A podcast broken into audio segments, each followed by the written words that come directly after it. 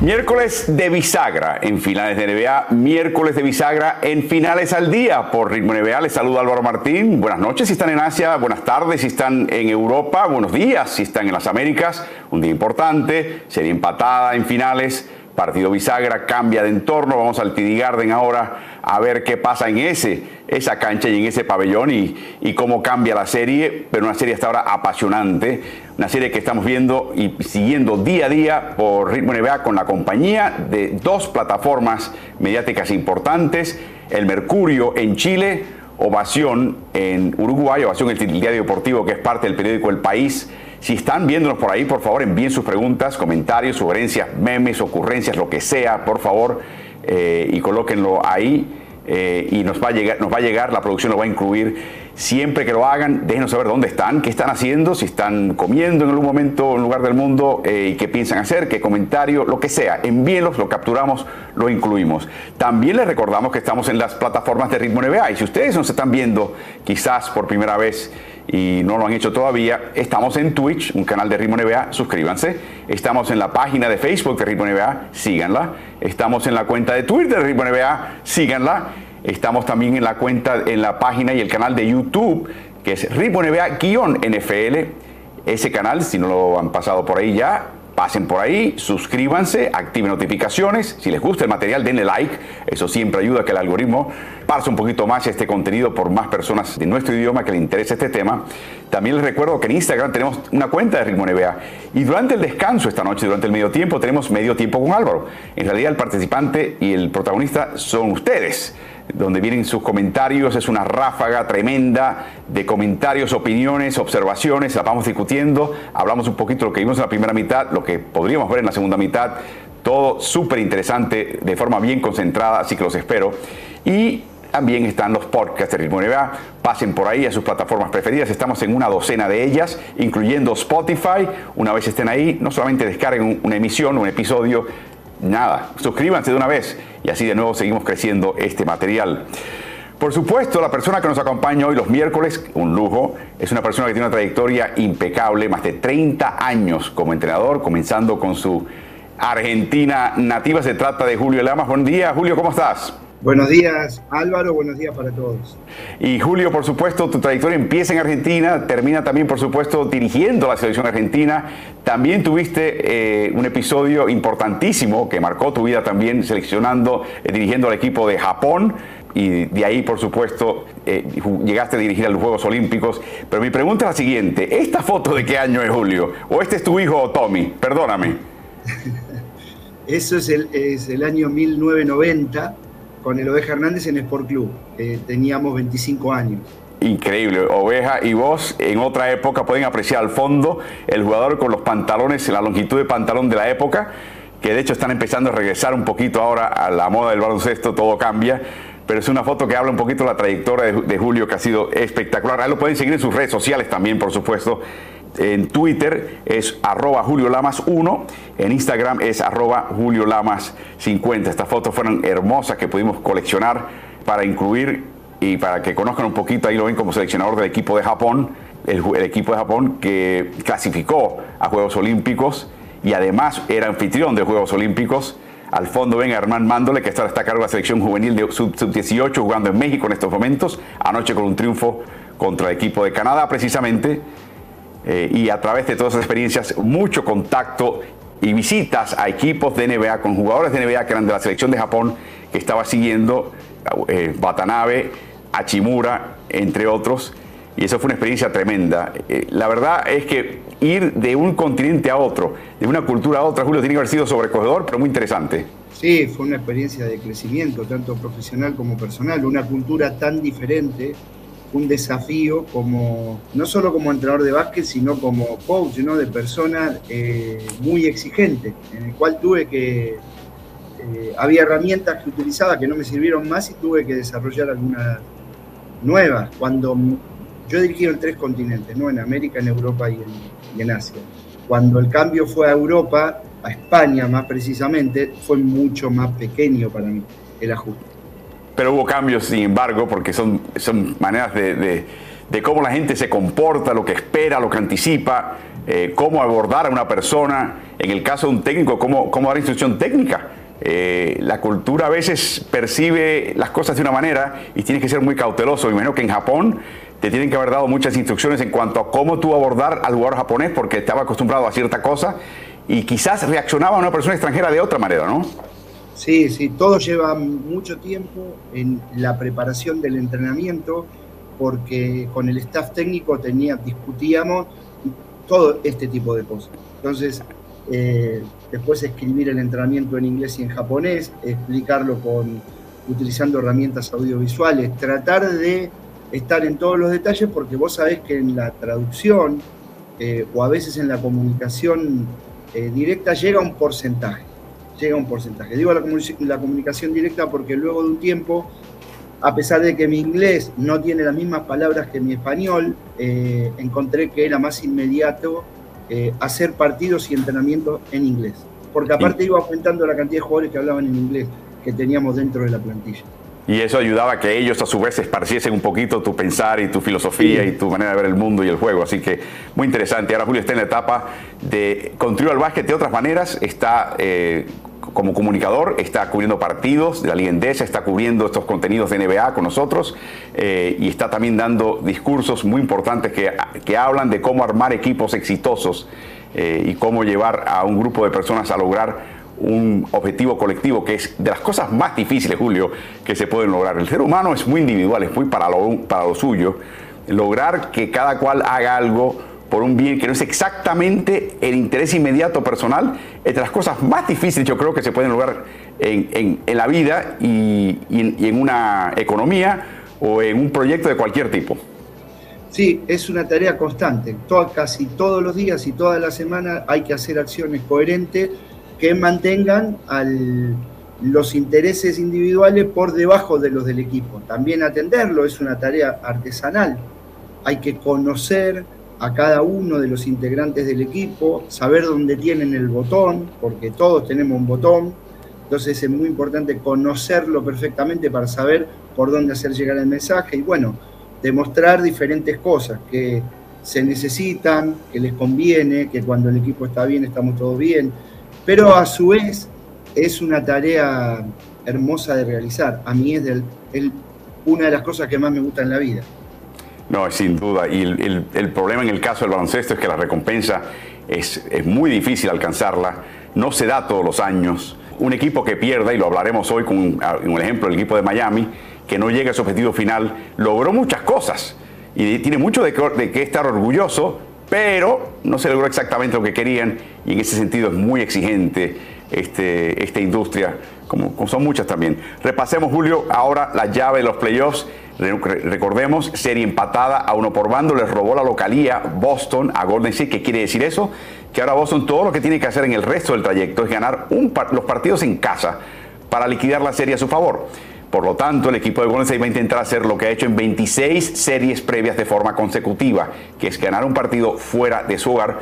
Y últimamente, el partido que ha sido el cual ellos han ganado fuera de casa, es la primera oportunidad fuera de casa, que usualmente es el tercer partido, que es el que viene más adelante en el día de hoy, así que va a ser interesante ver qué actitud trae este equipo para liquidar todo esto. Cuando vamos el calendario, Julio, eh, te vamos a tener eh, el partido hay un partido el viernes, es el cuarto partido, el quinto que está ya asegurado, y de ser necesario tendremos un partido el jueves 16 de junio, y luego por supuesto el del domingo sería un séptimo partido, sería mítico para esta serie.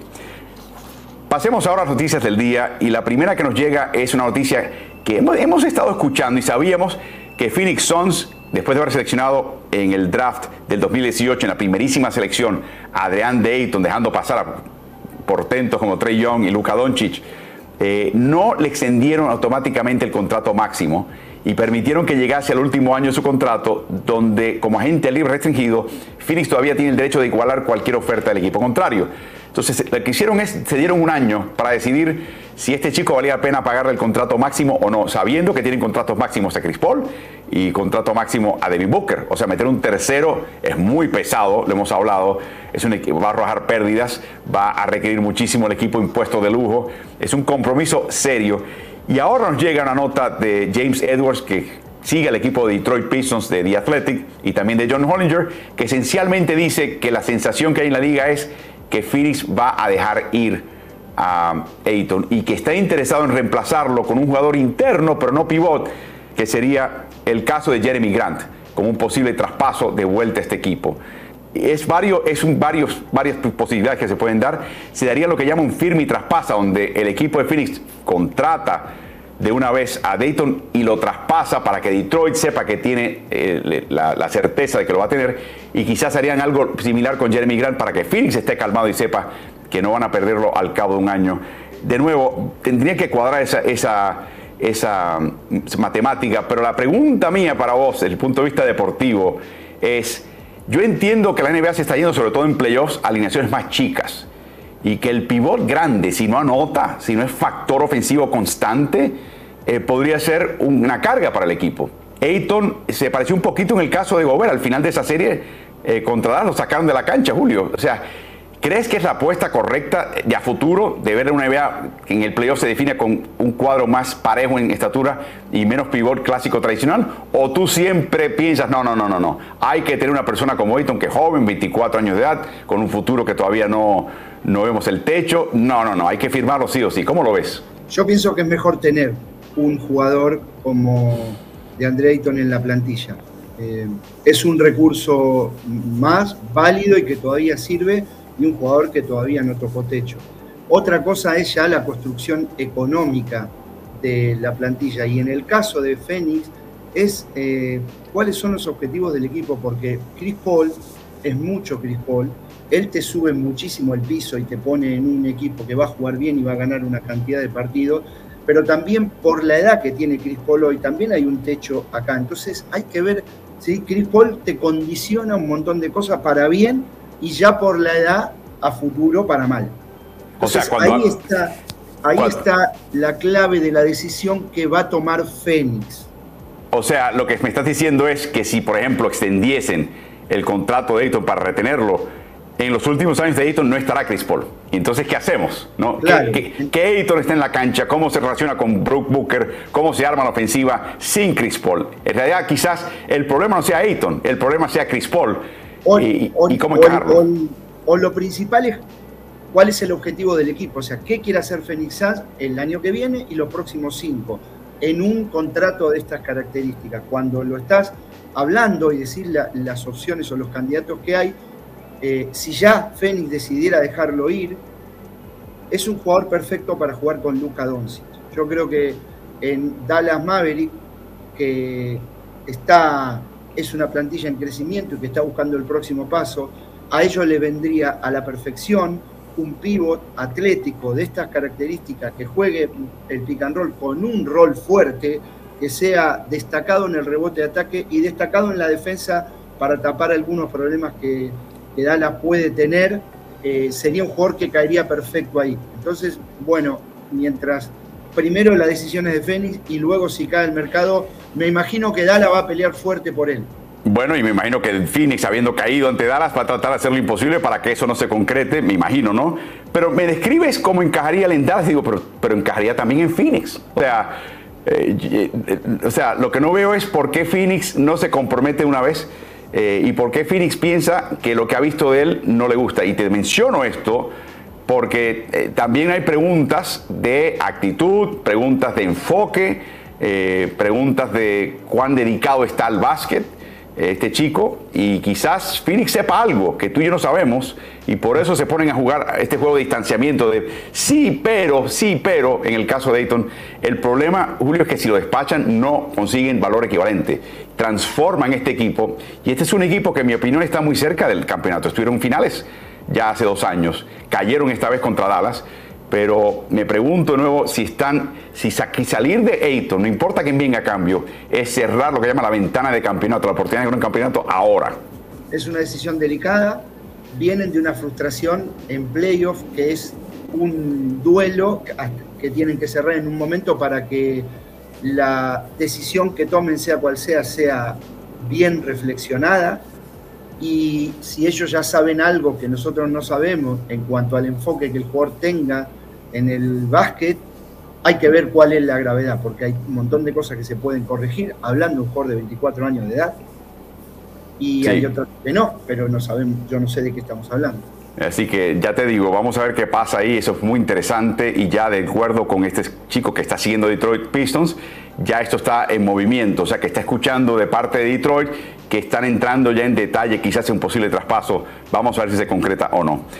La otra noticia que nos llega es de Brooklyn, y esto lo hemos hablado ya en Ritmo NBA como concepto, pero aparentemente se está convirtiendo en realidad, y es que lo más probable es que continúe, eh, dice Brian Lewis del New York Post, Kyrie Irving en Brooklyn, pero como anticipábamos, bajo condiciones. Recuerden, le queda un año en su contrato, él puede sencillamente optar porque el año este se cumpla o cancelar ese año, eh, optar por no por cancelar ese año y hacerlo bajo un nuevo contrato multiaños que le pueda pagar. El problema es que lo ha hablado bien claramente ya eh, Sean Marks, el gerente general del equipo, es que Brooklyn perdió un poquito la paciencia con las ausencias distintas de Kyrie Irving, no solamente por el tema de la vacuna. Hubo momentos que hubo una situación, recuerdo, eh, de un incidente y Kyrie Irving se tuvo que tomar un día o dos para, para calmar su mente.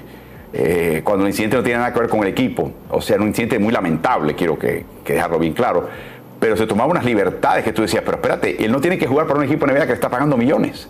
Y yo creo que está un poquito renuente este equipo de Brooklyn de darle un contrato máximo y como veterano y ya. Y lo que se está hablando ahora es que le van a dar un 15% de descuento, que él como bono, o sea, le descuentan del máximo un 15% del monto total y la base se convierte en el 85% de la cifra máxima, con la posibilidad de que si él cumpliese objetivos, de cumplimiento de contrato, de estar en los partidos disponibles, de jugar, entonces podría conseguir el, contrato máximo. En otras palabras, Julio, estamos hablando de un jugador que quizás merecía estar en el cuadro de los 75 mejores, al cual le están dando un contrato por falta de confiabilidad. Es increíble, ¿no? Sí, por un lado lo es, pero por otro lado es consecuencia de lo que ha pasado en los últimos dos años con él. Eh, yo creo que es normal la tentación de mantenerlo en el equipo porque es un talento extraordinario. Después de todo el episodio de Harden, es conveniente que Brooklyn siga construyendo desde Irving y de Durant alrededor con la línea que ha tenido y que, y que puede llegar a ser un equipo eh, superior y más consistente el año que viene, si eso lo hace bien. Y la duda es el efecto que esto cause sobre Kyle Irving, que él ha sido una persona con poca conexión con los demás. Él aparentemente toma decisiones unipersonalmente porque es probable que él necesitara eh, unos días cuando le sucedió lo que le sucedió, pero hubiera sido diferente que él lo comparte y que le digan tomate unos días. La situación entra en una dinámica totalmente diferente, pero él se le ocurre que tiene que hacer algo individualmente y lo ejecuta. Bueno, funcionará este 85 y 15, lo entenderá adecuadamente. Aquí es un momento que empieza a tener que ver eh, las habilidades que tengan para gestionar tanto Steve Nash como Son Mark en el vínculo que construyan con este jugador. Y ha sido, nunca ha sido muy estrecho en, los pocos años que han estado junto a él. Eso ha quedado bastante claro hasta ahora.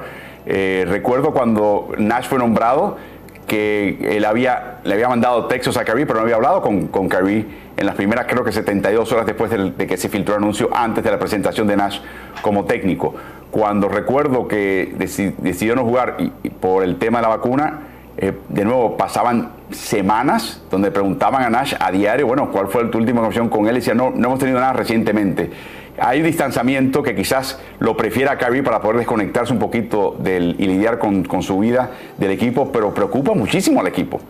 Eh, es un desafío grande que tiene Steve Nash.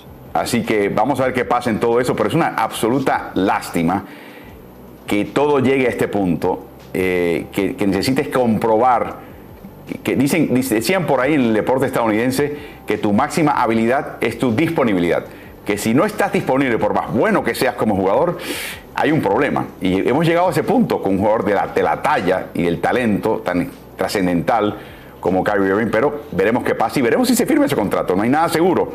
Puede que a él no le guste ese acuerdo y ese tipo de arreglo y le insulte un poquito y se quiera ir. Uno nunca sabe con Kyrie. Vamos a ver qué pasa en Brooklyn. El lunes, Julio, eh, tenemos una cosa que se da una vez al año que hay que aprovecharlo cada vez porque se trata de un personaje histórico en la NBA y que usualmente es muy interesante deportivamente y a veces es, revela el lado humano de Patrick Riley. Pat Riley, recordemos, estaba en la Universidad de Kentucky y perdió el campeonato nacional universitario en el año 1966 contra la Universidad de Texas Western, que hoy es la Universidad de Texas en El Paso, que fue el primer equipo con un cuadro inicial de raza negra que venció un equipo de raza blanca a nivel de campeonato universidad de torneo de NCAA. Riley pasa a la NBA no como un gran jugador, sino como un jugador reserva. No le va bien con el equipo de Houston San Diego Rockets, termina con los Lakers, gana un campeonato, eh, se convierte eh, al retirarse en figura eh, mediática como el asistente analista radial en el equipo. Finalmente, ante la dimisión y la, sublevación que tenía Magic Johnson con Paul Westhead, deciden colocar en la conferencia de prensa memorable que recuerdas Jerry West y Pat Riley y en ese momento dice Jerry West, te das cuenta por la que Jerry West, pero eh, eh, como que esto me ha tomado por sorpresa y dice, no, no, no, no, no, se acerca al micrófono y dice, Pat Riley es el entrenador de este equipo, yo voy a estar aquí para asistir su transición a la dirección técnica. Pat Riley en ese momento insistió en una cláusula de que si algo no iba bien con el tema del entrenador, que él pudiera regresar a su trabajo de analista, de analista de, del equipo de los Lakers de radio. O sea, te das cuenta que fue una improvisación tremenda, pero con el resultado acertado de que Pat terminó teniendo talla de entrenador, teniendo vocación de entrenador, teniendo capacidad de entrenador y sin hablar que tenía un gran equipo. Eso ayuda siempre mucho si eres debutante y empezó a ganar y se abrió lo que hoy conocemos como el Showtime. De ahí pasa a Nueva York, donde lleva lejos al equipo de Nueva York, pero no puede llevarlo al campeonato. Después tiene diferencias con el equipo porque quería ser dueño del equipo porque piensa que su impacto era tal, y quizás tenía razón, va a Miami, de Mickey Harrison consigue la tajada del equipo del Heat y arma un equipo de campeonato. Bueno, cada año da una charla y si gana el campeonato lo hace temprano. Si pierde y no gana el campeonato Miami, se tiene que tomar una semana y pico para quitarse un poquito la ponzoña de la derrota. Eh, la primera pregunta interesante que vimos es si él contempla cambios importantes de personal. Escuchen la respuesta de Pat Riley al respecto. And even if we ran it back, uh, we would have a very good team. But you have to be, I think, very proactive in looking at how you're going, you know, to improve. And you know, this is a great, a great story that started in 2019. So in 27 years, if we've had, you know, a start to a number of great stories, this is one of them when we signed Jimmy Butler and then started to build the team from there. You're caught in betwixt and in between right now with with these young players that are that are rising. You know, I mean, think about you know Tatum and uh, and Brown, where they were three or four years ago in their playoff runs. You know, and so you know once your your younger players can elevate to a point that that you know that you can win with them and along with Jimmy and the other veteran guys, then then you can always think about running it back and be successful. But is that going to be uh, what's going to lead to a championship? And that's that's all you think about. So. O sea que primero dejó las puertas abiertas, pero segundo dejó bien claro que si se presenta un traspaso estratégico, por ejemplo, un Donovan Mitchell salga de Utah y quiera venir a, a Miami, las puertas están abiertas. O sea, el problema que él dice es cómo balanceas esa posibilidad con el hecho de que tus jóvenes jugadores tipo Tyler Hero eh, están mejorando a un punto que podrían convertirse en jugadores sustanciales en el futuro eh, y que se siente es una cuestión de tiempo y experiencia. Es la dificultad de armar un equipo dentro del ciclo que él describe como el ciclo Jimmy Butler, Julio. Sí, él eh, pone como comienzo de la historia el fichaje de Jimmy Butler y como el jugador estrella, crack, que puede llevar al equipo al campeonato si consigue ayuda.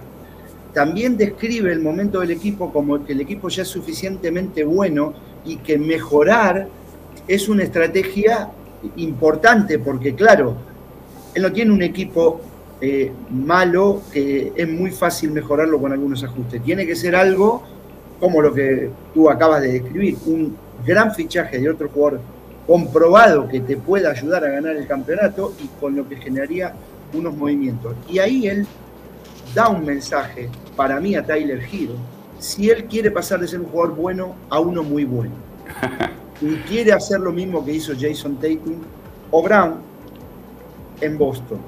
Eh, en mi experiencia, Álvaro, la diferencia entre ser bueno y muy bueno lleva una dedicación personal muchísimo más grande, extraordinaria, que tiene que ver con la alimentación, que tiene que ver con el sueño, que tiene que ver con el entrenamiento individual, que tiene que ver con estar enfocado en el equipo prioritariamente y renunciar y esforzarse en un montón de cosas personales. Y en este caso de Tyler Giro, él más tarde en la entrevista habla de la condición atlética. Si Tyler Giro no sube un nivel, no va al siguiente nivel de su condición atlética, no puede aspirar a eso, porque además hay jugadores que son atléticos por naturaleza, ¿sí? muchas veces hay jugadores afroamericanos que son superatléticos por naturaleza. No es el caso de Giro, que es muy bueno técnicamente, tiene cosas tácticamente buenas, un tiro extraordinario, pero tiene que ir al siguiente nivel y eso le va a llevar una dedicación muy grande. Sí. Y ahí para mí le está dando un mensaje. Vos querés, eh, esto, la, la diferencia en horas de dedicación por fuera del entrenamiento del equipo entre ser bueno y muy bueno es muchísima, muchísima. Pero fíjense cómo él empieza a decir lo siguiente, dice muchachos, estamos abiertos a cualquier cambio estratégico, léanse, eh, los que estén acá, que no quieran ver eso, pónganse las pilas. Eh, pero eh, creo que el equipo va a tener que crecer orgánicamente. la mejoría de Bama de Bayo, la mejoría de Tyler Hero, etcétera, etcétera. Hablaremos de eso un poquito más adelante, que tenemos una cita de Riley al respecto. Le preguntaron puntualmente, bueno, ¿qué tal si vas a traer un segundo anotador estrella confiable? Y esto fue lo que tuvo que decir Pat Riley a los 77 años de edad. I think we all uh, realize that you can always use more, especially when you've gone through a season. And then you've gotten the result, then you begin to really analyze the result and, and why it wasn't as good as maybe you thought it, you know, you thought it, you know, should be. And so we're always going to try to improve the team, you know, and uh, and I think that's what it's about. It's about continually growing and uh, taking your hits, dealing with them, going home, and uh, you know, taking your wins and enjoying those and going home. But it's 106 games that we played, and uh, and we did a lot of great things. So I don't want to take away from anything that this this team has done in these individuals. You know, as to your question, do we need another? You know, if there's one out there, throw them to me. you know, I mean, but you can always use more, but but it's got to be a good fit, but not at the cost of of, of doing something that that could be sort of prohibitive. So we will look, we will explore. We always do this. You know, it's part of uh, the business that we chose. Muy interesante que ahora modula un poquito. Dice, por un momento decía, bueno, sí, vamos a buscar algo en el mercado, pero tiene que estar, encajar en el sistema. O sea, que queremos que que no vamos a entregar lo que tenemos, los activos jóvenes, por entregarlos, porque creo que están mejorando. Y le preguntaron puntualmente lo que mencionaba, si vamos a escuchar las palabras de Pat Riley acerca de, de Tyler que mencionó que él quería ser titular en este equipo.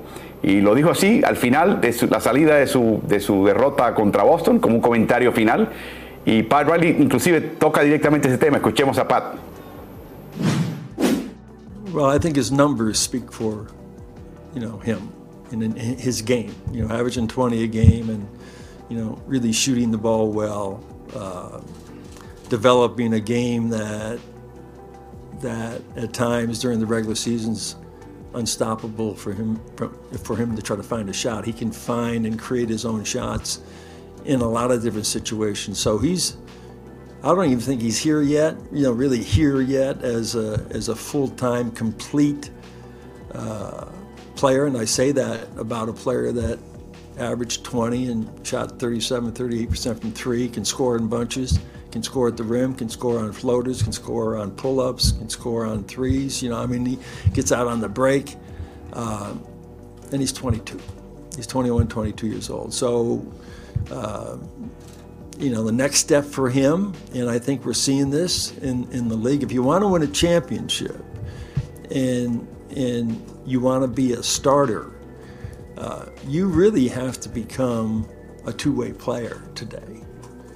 And you have to improve in certain areas of your game. Now, we all know that at one time or another, you know, that, you know, teams will always put a target on Tyler's back or Duncan's back or Max's back or somebody else that they think they can beat one on one on a switch. And so I saw improvement in his defense this year. He's got great feet, he's got quick feet, and he just needs to get stronger again, you know, and you know, another 10 pounds of, of muscle mass, and, and, and he just needs to get stronger from a leverage standpoint because I think he's he still has a lot to the upside. But as far as being a starter, come to training camp and win it.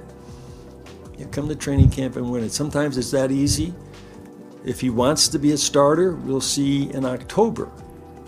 That's something that you earn, you know, and uh, there's no doubt that he has the qualities to be that. Clásica respuesta, Pat Riley Julio. Sí, él eh, lo está invitando a Tyler Hero a ir al próximo nivel y que trabaje para eso. Una mejora física que le va a servir en el costado defensivo y en el ofensivo también, porque él ahora penetra más y pisa la pintura más y le va a servir en los dos aspectos de la cancha. Y es un clásico de Parralli. Él propone la mejora constante, que ha sido un sello de él en todo su recorrido, en su época de entrenador, Mister Intensidad en su época en los despachos, es ambicioso. Cuando él dice que exploraremos el mercado, ya lo está explorando hace un tiempo largo. Entonces, eh, es una mente brillante con una este, permanencia en plenitud eh, extraordinaria y un hombre que es eh, historia de la NBA y del básquet mundial. Y hablando de mejoría constante, la condición física de Lowry, que a fin de temporada sufrió ese tironeo y esa distensión en la parte posterior del muslo izquierdo, los isquiotibiales, y le afectó claramente a él y al equipo de, una manera importantísima. Yo creo que quizás con un Lowry sano, quizás estamos hablando de Miami en finales. Quizás, no estoy seguro, no quiero restarle méritos a, a Boston, por supuesto. Pero obviamente hubo un problema ahí y Riley fue al grano directo y a la cabeza de Kyle Lowry. Escuchemos. the, bottom line with me and for me, uh, as far as uh, hoping that you can get the most out of a player, I don't have to go back and, and talk about it, is that you got to be in world class shape. You just have to be. And, and, uh, that is something as you get older, there's a point of diminishing returns as you get a little bit older, that when you're younger, you can you, you can do things in spite of that. But uh, I'm not saying that when he was younger, he wasn't in the kind of condition that he was in this year. But he definitely is going to have to address that, and uh, it will be addressed. And to get to what the perfect, you know, overall conditioning for him to be successful because he plays the game you know in a manner where he needs his strength and his size you know he's uh, he's not you know he's not Tyler Hero. He's he's not that lean kind of guy, but but I think he can be in better shape, and you know, and I do believe that the pain of of losing and the reminders that you send out about this, uh, you know, might change his mind a little bit. But. Yo creo que Kyle Lowry llega a Miami, se reúne con su gran amigo Jimmy Butler pero nunca se dio cuenta exactamente esa, ese aspecto de la cultura de Miami Heat, que es una obsesión con la condición física, Julio. Imprescindible y está ejerciendo el liderazgo que tiene, eh, dando los mensajes que el equipo necesita para volver a intentar ser campeón del Este en la próxima. Larry, que es, tiene un carácter, una valentía y una personalidad única, que es un ganador. Eh, está en una mala condición física. Y acá es un tema con la edad. Antes lo dijimos con Tyler Hero en su desarrollo y Larry que con lo que antes le alcanzaba en la edad, eh, para que la bajada no sea así y mantener o que o sea mínimo el declive, hace falta mucho más trabajo que antes. Yo lo he visto de cerca con Ginobili y con Escola, jugadores que han jugado hasta muy tarde en la NBA manteniendo un nivel alto y a veces terminaba el último partido de San Antonio de la temporada y se sentaba y el hermano le decía, ¿querés una cerveza? Dale, hace seis meses que no tomo una. O Escola una vez que viniendo a la selección eh, le dije, vi una foto tuya en una pizzería que hay famosa.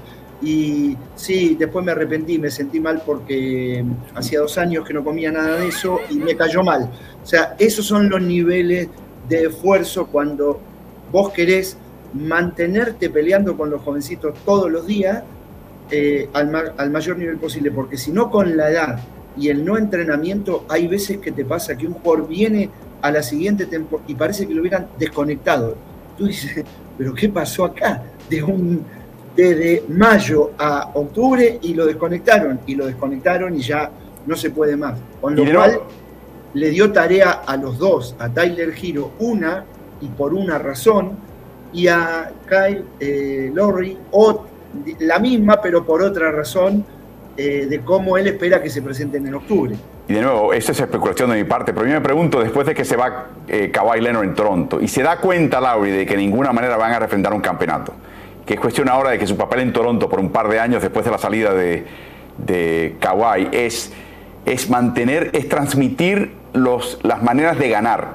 Cómo ganas en un partido NBA, cómo ganas y avanzas a un playoff, enseñarle a la nueva generación de Raptors, eh, su papel se pierde, su verdadera posibilidad máxima de contribuir a un equipo y conducir un equipo de primerísimo nivel a un campeonato se pierde. Y yo creo que como que le perdió un poquito la vista al momento que él tenía que hacer. Y Lowry, por supuesto, ahora tiene que regresar a un equipo de Miami con otra función importantísima. Se pide menos quizás de él físicamente, pero se pide mucho más de él a nivel de presencia y a nivel de estar preparado para poder en un partido cargar con ofensiva, anotar más puntos que en otro partido, pero generalmente tomar las decisiones. Y si no estás disponible físicamente es un problema para Miami.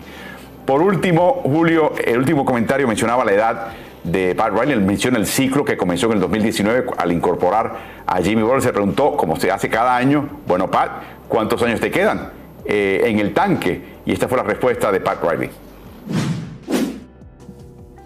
Well, I, I definitely feel an obligation to finish this build.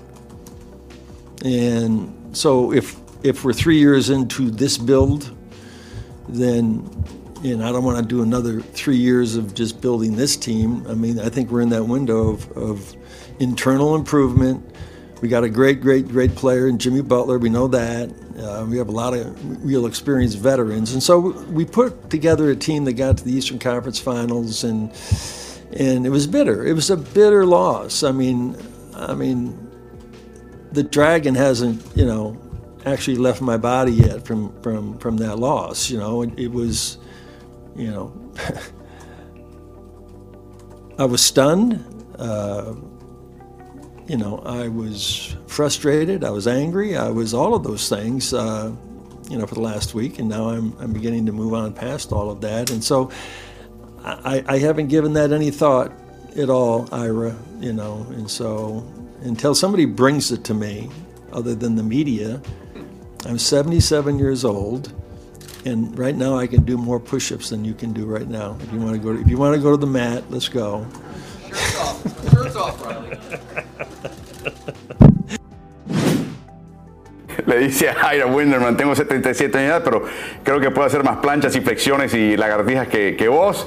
Y si quieres hacemos ahora mismo al costado y empezaron, hay una voz en el trasfondo que dice, bueno, descamisados muchachos, descamisados. Así que, ¿qué te parece?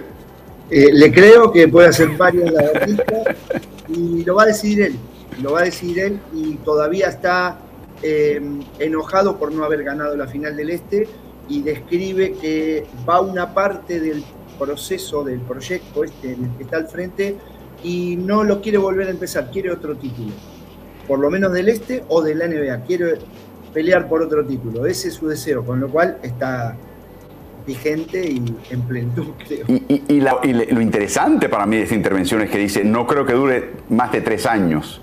O sea, el momento, la ventana de campeonar está ahora, llegaron a finales del este, eh, va a haber mejoría interna, eh, quizás traigamos a alguien más de aquí a allá, pero lo interesante es que él no ve estar ahí en ese puesto a los 80 años de edad. O sea que eh, en realidad, y esto es algo que hay que tener siempre en mente, todo tiene su final. en Miami, la era de Riley va a terminar. Y quizás estamos viendo los últimos dos o tres años de Riley, así que disfruten mientras todavía lo tengan. De un cierre, Julio, comenzamos al albor de una era. Vamos a ver cuánto dura esa era, la era de Darvin Ham con los Lakers. Ayer cuenta Mark Stein en su newsletter que Rob Pelinka tiene interés en comprar a billetazo limpio una selección de segunda vuelta. ¿Por qué? Porque ellos entregaron la primera vuelta eh, a los Pelicans y la de segunda en un traspaso al equipo de San Antonio Spurs. Los equipos de NBA pueden comprar, pagar con un dinero, para hay un límite y las selecciones de segunda vuelta se pueden valorar entre no sé, 2, 3 millones a 4 o 5 millones en total. Así que está en su perfecto derecho, pero te hablo un poquito de cómo este equipo entiende que al no tener selecciones del draft, tienen que ir a buscar refuerzos y jugadores de rotación o, de la banca inclusive de segunda vuelta en el cual han tenido éxito. Alex Caruso, por ejemplo, Austin Reeves, chicos que ni siquiera han sido fichados en el draft. Los Ángeles han tenido éxito últimamente en hallar ese tipo de jugador que refuerza y rellena una rotación sin tener que ir al draft y conseguir algo en la parte alta del draft. Así que ese es el lado, el otro lado de la moneda de concentrar salarios entre LeBron James, Davis y Westbrook. Eh, pero el lunes lo presentó y la primera noticia que dijo Pelinka que nos abrió la boca es que el comité que decidió qué técnico seleccionar fue absolutamente unánime en la selección de Darwin Ham. O sea que llegó un momento temprano en el proceso que todo el mundo se vio las caras diciendo, uh, este es el ungido, este es el, el hombre del momento. Y le preguntaron directamente a Rob Pelinka, gerente general, qué rasgos de Ham fue lo que atrajo a Lakers para después decidir ficharle como el vigésimo técnico en la historia de Los Ángeles Lakers. Escuchemos. That teams, whether it's in any sport, take on the identity of the head coach. And the things that stood out to Darvin in the interview process was the two words he's been using. One is sacrifice. He was a player in the league that made every sacrifice to be great. He wasn't a superstar. He knew what it takes to be in the gaps, to do the little things to make his teams great, like the the championship team he was on. And then toughness. Um, I think one of the things we lacked as a team last year is an identity of toughness. And I think we're excited to see how coach with his leadership style will bring those attributes to our team next year. And as he said, there's going to be expectations, especially on the defensive end, that those those words carry forward. Words like toughness and sacrifice and accountability, and that's what Coach Ham's leadership stands for and represents. Bueno, ese eh, fue la primera mención, Julio, pero no fue la última. El tema de la conferencia de prensa es defensiva. O sea, Los Ángeles falló defensivamente el año pasado con un técnico que era de corte defensivo, que era Frank Vogel, pero no lo lograron plasmar en la cancha. Y te das cuenta que vienen por los fueros y piensan que Ham tiene la personalidad de imponerse a jugadores que el año pasado, contra un técnico que prefería la defensiva, no le hicieron caso. Eso es lo que entiendo yo por este comienzo, este albor de la era de Ham. No sé cómo lo ves. Entiendo lo mismo. Evidentemente hizo una entrevista muy buena, pero ahora hay que hacerlo con el equipo, hay que lograr que defienda. Eh, por supuesto que él con la entrevista consiguió el puesto, que era lo que en ese momento importaba, y se ve que su idea, una vez que hizo un diagnóstico del equipo, era la misma que tenían eh, el management y los, dueños del equipo de la organización.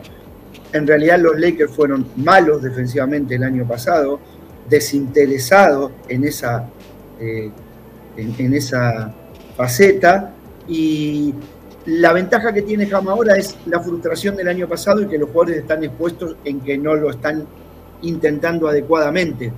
Pero sigue teniendo el mismo problema que hay algunos jugadores que no sienten eh, que por ahí se gana también, que lo sienten que se gana con el balón en la mano nada más. Seguramente esos jugadores que quieren fichar, que tú describiste, van a intentar fichar jugadores que cumplan ese rol de, eh, para que hagan una aportación al equipo ahí, defensiva. O sea que Darwin Ham va a seleccionar a Darwin Hams, o sea, el tipo de jugador que él fue. Algunos.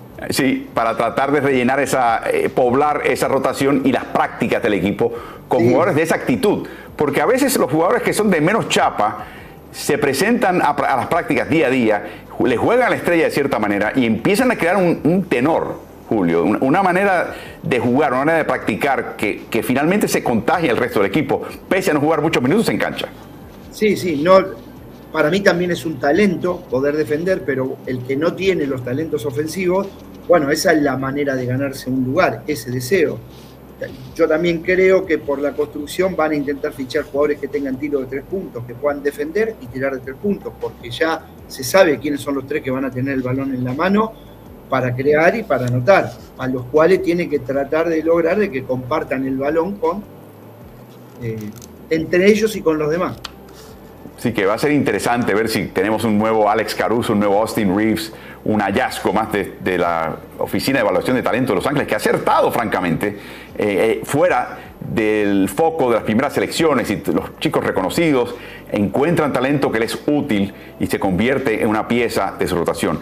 Ahora, le preguntaron a Darwin Ham, este fue el momento donde eh, se quedó totalmente absorta la, la audiencia de la prensa, le preguntaron que cómo va a lidiar con la expectativa de venir de un equipo que fue campeón el año pasado, que fue Milwaukee, había un equipo que pensaba que había sido el campeón y no logró eso, y todo esto en su primer año como entrenador en jefe. ¿Le intimida esto? Le preguntaron a Darwin esta fue su respuesta.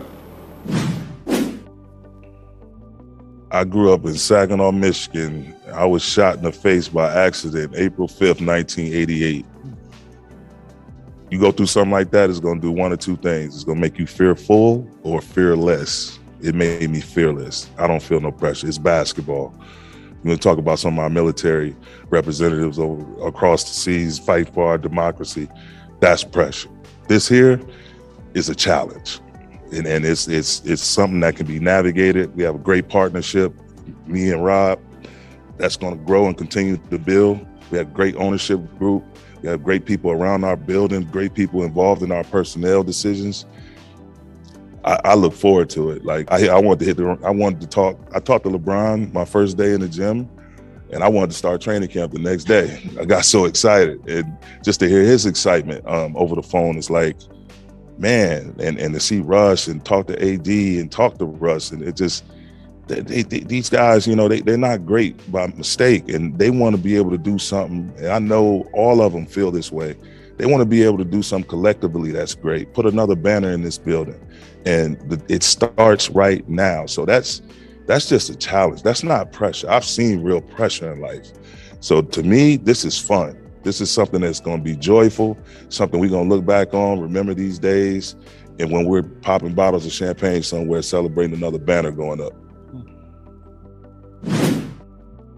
Lo único que yo nunca haría en una entrevista como esta, si fuera en la, en la posición de Darwin es pintar villas y castillas. Ese comentario final de la champaña, digo, baja un poquito la expectativa. Yo creo que hizo bien en, enfocar al equipo y mostrar lo que llaman gravitas, el peso de su personalidad, eh, la manera que él ve la vida, el hecho de que él no come cuentos, de que él no se va a dejar llevar por, por cosas que no son fundamentales. Pero, pero bueno, Julia, eh, interesante el comentario y te das cuenta que en parte por eso es que le dan el puesto. Vieron eso y, uy, espérate, este puede organizar esta, esta trulla que tenemos acá en Los Ángeles. Y por, le preguntaron directamente cómo juega un, un equipo de Darwin Aquí viene la parte interesante técnica que va a impartir este equipo. Darwin escuchemos. I mean, I think it's a 360 degree coaching style, meaning all both parts of the floor connected. You know, you you hear about these offensive gurus or these defensive gurus. Both sides of the ball affect one another. If you're able to play great defense, then your offense is going to look great because you're not playing against a set defense. If you're allowing people to score, then your offense is going to struggle because you're playing against a set defense. So you just have to be well rounded. And uh, we used to talk about that a lot in our coaches' meetings with Coach Bud. You know, you know, you have these offensive guys, your defensive guys. So when the defensive guys watching the defense when the ball goes on offense does he drop his head and, and start stop paying attention to the game? It's like you have to watch the game in its totality. And everything you do from the practice floor the preparation is the key to it because it's the practice floor it's the individual workouts in the summer the practice floor shoot around and the game floor. But they all have to be connected with a lot of film in between. So the way we develop our guys we make them cerebral players by watching film and then making sure what they watch in the film translates to the uh, game floor.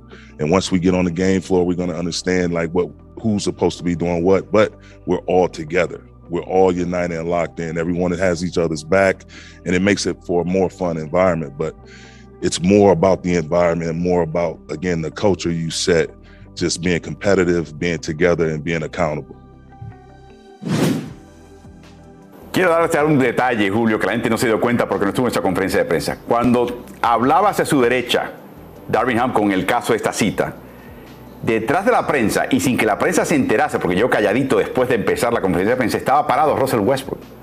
O sea, cuando él se dirige al periodista, está mirando a Russell Westbrook. Y aquí viene el comentario que te iba a sacar a relación. Queremos convertir a nuestros jugadores en jugadores pensantes, a analizar juntos el video y luego asegurarnos que las lecciones del video se cumplan en la cancha. Eso va a ser difícil con Russell Westbrook, ¿no? Es un desafío grande que él tiene. Eh, de un jugador acostumbrado a jugar eh, con el balón y por el impulso, ¿no? por su instinto. Eh, bueno, que Russell Westbrook haya estado ahí mirando es un poco un mensaje. Al final él le está dando una segunda oportunidad en los Lakers, lo está mencionando, habrá que ver qué es lo que hablaron entre ellos.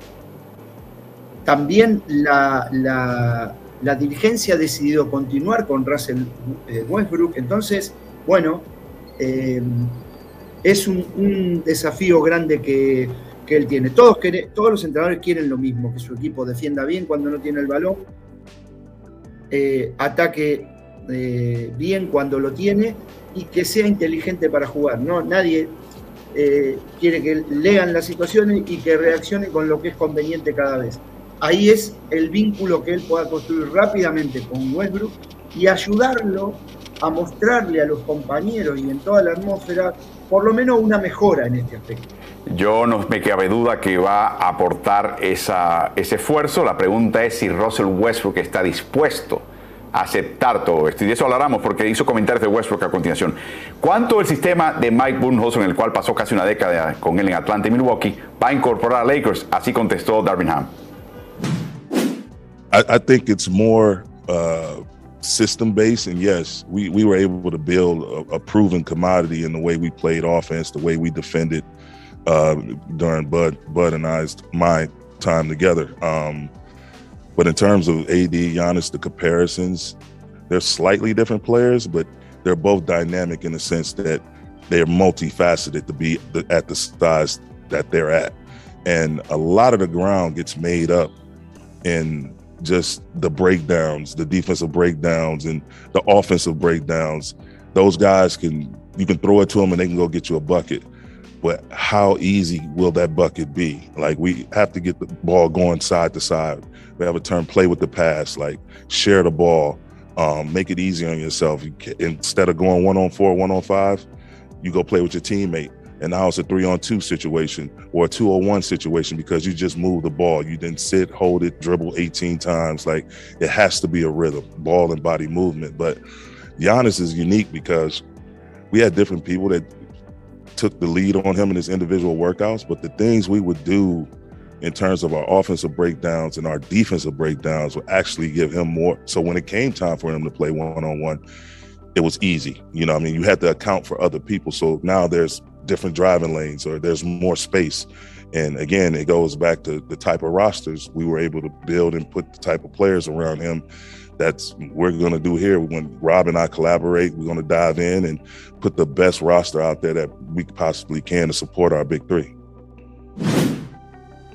Es interesante, esta es la primera mención, después escucharemos un comentario directo al respecto, donde en este equipo te das cuenta que desde el punto de vista de Ham y su horizonte, sus cuatro años de contrato, el jugador clave no es LeBron James, no es Russell Westbrook, es Anthony Davis.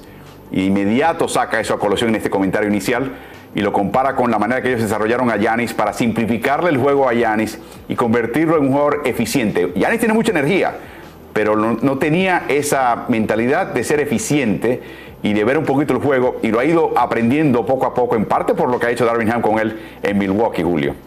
Él tiene un victory Anthony Davis es, el principal por una cuestión de edad, ¿no? Eh, eh, la edad que hoy tiene LeBron James. Y el punto es si va a lograr que LeBron James y Russell Westbrook hagan ese sacrificio que él quiere, que él menciona, de poner los intereses o los deseos o las intenciones individuales de ellos por debajo de las colectivas. LeBron James nunca lo necesitó porque era él el que tiraba del carro y el que llevaba a todos los demás junto con él. Y Westbrook hasta ahora no lo entendió. Bueno, este es el desafío que él tiene. La verdad que va a ser interesante sentarse a ver a los Lakers otra vez. Y yo siempre creo que se puede eh, lograr un cambio para bien si los jugadores tienen el deseo de ganar, si para ellos conseguir los objetivos del equipo eh, están por encima de, de sus eh, intereses individuales y este es el desafío que él tiene. Bueno, lo está manifestando desde el primer momento. Bueno, le preguntaron directamente, ya entrando al tema del tridente, ¿cómo vas a integrar este grupo? Esta fue la respuesta de Darvin Ham. Well, it, it's how can they compete together? You know what I'm saying? Like it starts on the defensive end, and from there we're going to build back toward the offense. I think uh, the type of spacing, a four four out one in style, which I'm going to implement, is going to help all parties. Um, my goal is again continue with the development of our younger players and to make those guys comfortable where they're not having to run to a telephone booth and throw a cape on and try to save the day. Everything has to be a team effort. Again, competitive, together, and accountable. And if there's mistakes made, I have to be able to coach those three guys like I do the rest of the roster. It can't be, you know, we it, it's we have a saying it's like facts over feelings. And you know, once you see the film and it's a fact that you weren't you missed your assignment, then that has to be pointed out. Because if I can't point that out to one of our big three, then the last man or somebody in the rotation, they're not going to take what we're doing seriously. So it has to be consistent across the board. Bueno, aquí viene la primer, el primer detalle. Esto lo utilizó por momento Frank Vogel. El, la ofensiva del 4 y 1, donde colocas un interno típicamente en el área de la llave o quizás en la guarida del pirata, el dunker spot, eh, y cuatro tiradores por fuera. El llamado a hacer ese interno sería, uno pensaría, Anthony Davis. Pero Anthony Davis es un gran tirador de triples, lo que no es Russell Westbrook. Mi pregunta, Julio, ese 4 y 1 que menciona Darwin Ham implica que el que va a estar abajo en la línea de fondo va a ser Westbrook, con Davis afuera eh, tripleando en, en ataque. Yo creo que va a tener Anthony Davis las dos opciones, de ser el que está en pintura y de que esté abierto con otro jugador grande en pintura. Y lo que va a hacer es ocupar las dos esquinas con los tiradores y dos jugadores más eh, 60 grados, ¿no? En 40, entre 45 y 60 grados. Ese es el 4 y 1 que él va a proponer para mí en la dinámica. Y no, Westbrook va a jugar eh, en el backcourt y, y va a jugar situaciones de pick and roll y de penetración y descarga lo que yo creo que va a tratar es de que comparta más el balón y que, sobre todo, ni siquiera de los tiros, del tiempo que lo tiene. ¿no? Creo que eso es lo que va a tratar. Los 18 dribles que ya mencionó Ham, que no quiere ver ni en pintura. Claro. Le claro. preguntaron que, que, cómo vas a lidiar con LeBron James y el hecho de que desde el año 2016-17, aparte de, de ausencias por lesiones, no se ha tomado un partido libre por descanso y recuperación. Y esto fue lo que tuvo que decir el nuevo técnico de Lakers. Just maintenance. And he's done a phenomenal job his entire career taking care of his body and, and, and spending the resources and provide himself with the right people around him to make sure he's able to sustain the type of level you see him play at even to this day. So just being in and, and not just Bron, but AD, Russ, our, our, entire group, like we're, we're really, really player health conscious. Like we'll get with the performance team, build out a plan for everybody. And again, the the plan is to get stronger as the season gets longer. So uh, that'll be my number one goal is to try to lessen some of the wear and tear on LeBron because you know I, I feel like he's shown that he you know that level he's playing at is not going anywhere anytime soon. So I just want to try to help and consist, uh, assist him with uh, being able to sustain that level. Lo, lo, único que se pone en contra de eso es la, la, la, sensación que tienes de Lebron, que está ahora peleando ya no con los grandes del deporte, sino con la historia misma, donde cada partido le permite marcar más estadísticas y conseguir más logros, que pone la vara aún más alta del que intente eh, perseguirla detrás de él. Pero yo creo que no debe ser tan difícil persuadir a LeBron James, sobre todo si el equipo gana, Julio, de que empiece a incorporar descansos estratégicos durante la temporada. Yo creo que LeBron ha demostrado en toda su carrera que lo que más le importa es ganar el campeonato. Y el desafío que tienen los Lakers, ya explicado en toda esta rueda de prensa de diferentes maneras, es ganar el campeonato. No están pensando en algo para más tarde. es esta temporada que va a venir.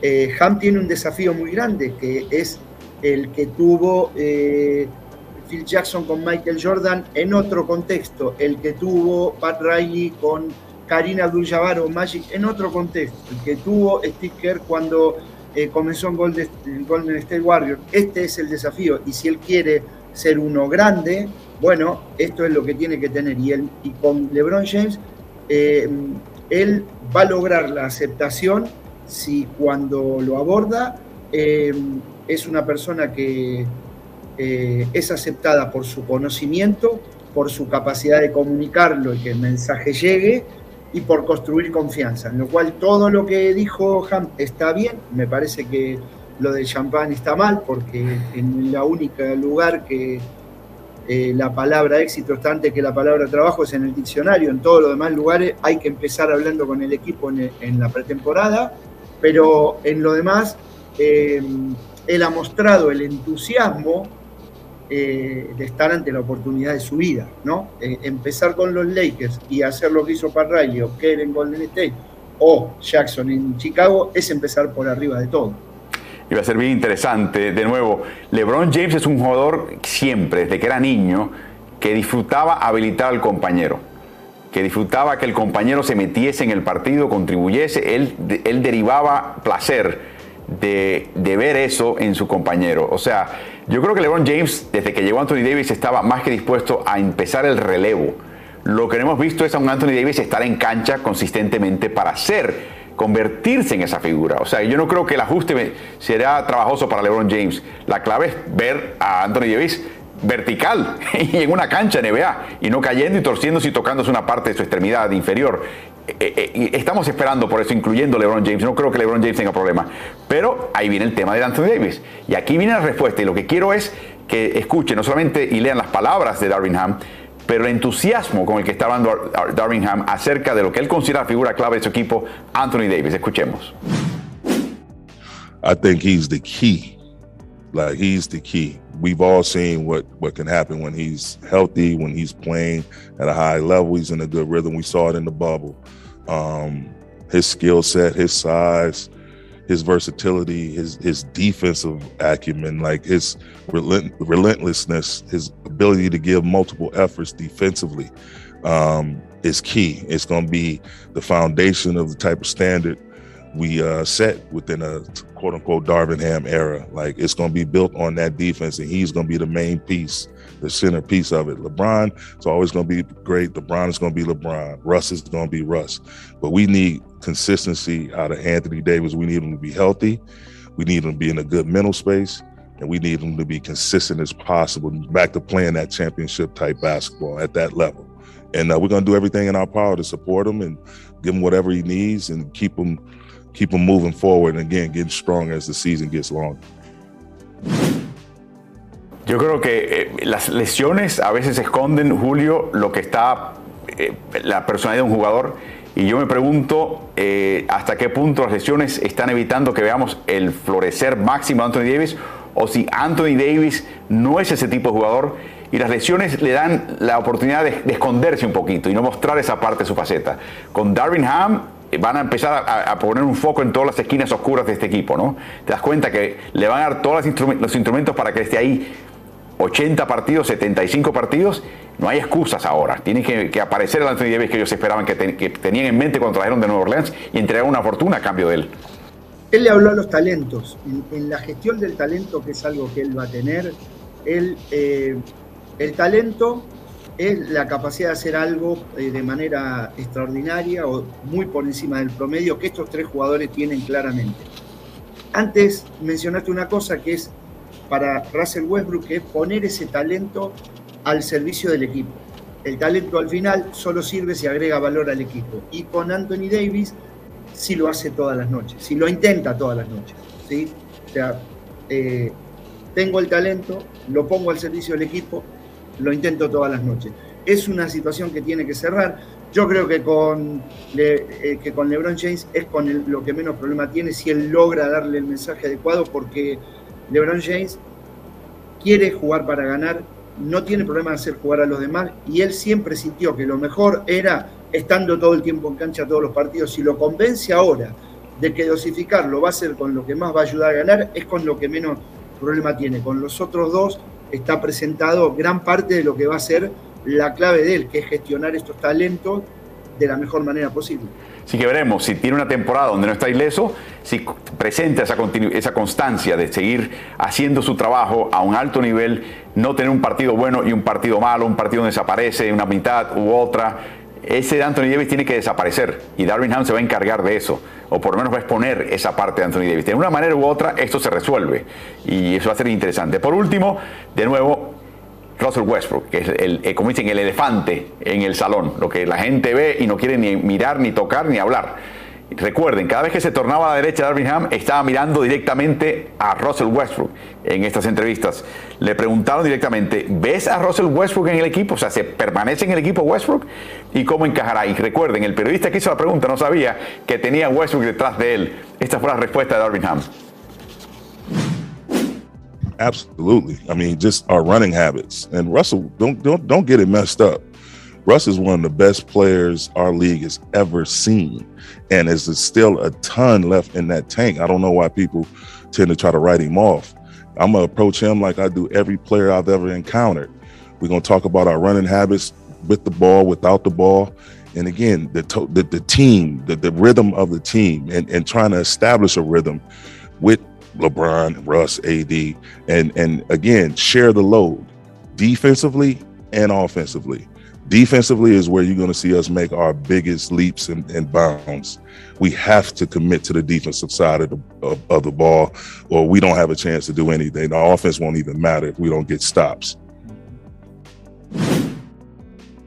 Así que ya tú sabes, está emplazado. Sabemos que Russell Westbrook se, toma libertades, es una especie de libro, hace lo que él quiere defensivamente. Sabemos que en ofensiva también es muy distinto, no es hombre de lectura de juego.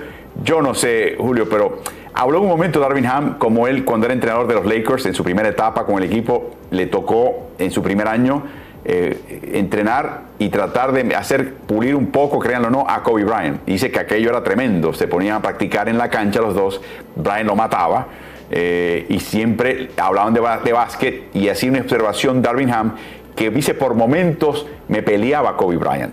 Dice, no hubo mayor satisfacción en mi carrera temprana como entrenador ver a Kobe Bryant después de un tiempo decirme, ¿sabes qué? Tenías razón, Darwin la verdad que lo que me mencionaste ese día es cierto y lo voy a utilizar ahora en mi juego. Tendrá que utilizar eso, pero mil veces, para tratar de encauzar este caballo salvaje que es Russell Westbrook. ¿Cómo lo ves? Que veo que Kobe eh, priorizaba el resultado colectivo. O sea, Kobe nunca estaba conforme si el equipo no ganaba eh, y, no alcanzaba con lo de él.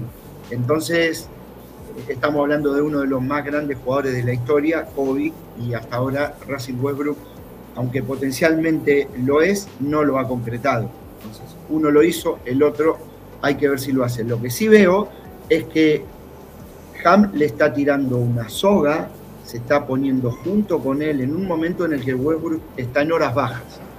Y si él eso, si es eh, un poco inteligente y lo acepta, puede ser una nueva oportunidad para él. Ya tuvo varias, bueno, puede ser una nueva. Es un poco interesante ver cómo, qué sucede la próxima temporada con Russell Westbrook en los Lakers. Él está convencido, eh, hablo de Ham, y, bueno, eh, lo está invitando a participar en el costado defensivo también, lo está hablando de que va a ser uno más cuando podría haber sido uno que salga del equipo. Eh, la verdad que ha mostrado convicción en toda esta rueda de prensa y tener en claro qué es lo que quiere hacer con el equipo. Bueno, veremos. Veremos exactamente. Yo creo que es muy difícil. Yo pienso que Westbrook es parte de esa tradición de jugador como Alan Iverson, como Carmelo Anthony, que tenían ciertos talentos indiscutibles, que dada la trayectoria de su carrera en Filadelfia, Iverson era el único foco anotador, no había más nadie para anotar. Eh, por lo tanto, le daban todos los tiros a él. Eh, que tenía un gran talento para, para, físicamente absorber mucho golpe y llegar al aro y encestar 30 puntos por partido si hacía falta, noche tras noche, lo que hacía falta en Filadelfia. En el caso de Carmelo, lo mismo, en Denver no había otro foco anotador, le daban tiros eh, constantemente. Yo creo que la mala crianza en la carrera de Westbrook fue cuando salieron de Durant y de Harden. En Oklahoma City se convirtió en el foco y se convirtió en la máquina de triples de escenas. Es verdad que lo que le dio a él notoriedad, fama, lo que lo distingue, lo que le da a él valor, lo que hace que la gente lo admire, le ha creado un hábito muy malo, muy nocivo, sobre todo a esta parte de su carrera. Entonces tú tienes que entender que para tú estar en la NBA hoy por hoy, tienes que dejar a un lado lo que te hizo famoso antes. Eso es muy duro, Julio. Eso es muy difícil. Lo que tu identidad, tu identidad. no, tiene que suceder algo que cambie una dinámica que ya está. Que es difícil porque es mejor, como lo planteaba Pan Riley, con giro ahora. Bueno, querés el próximo, tenés que esforzarte.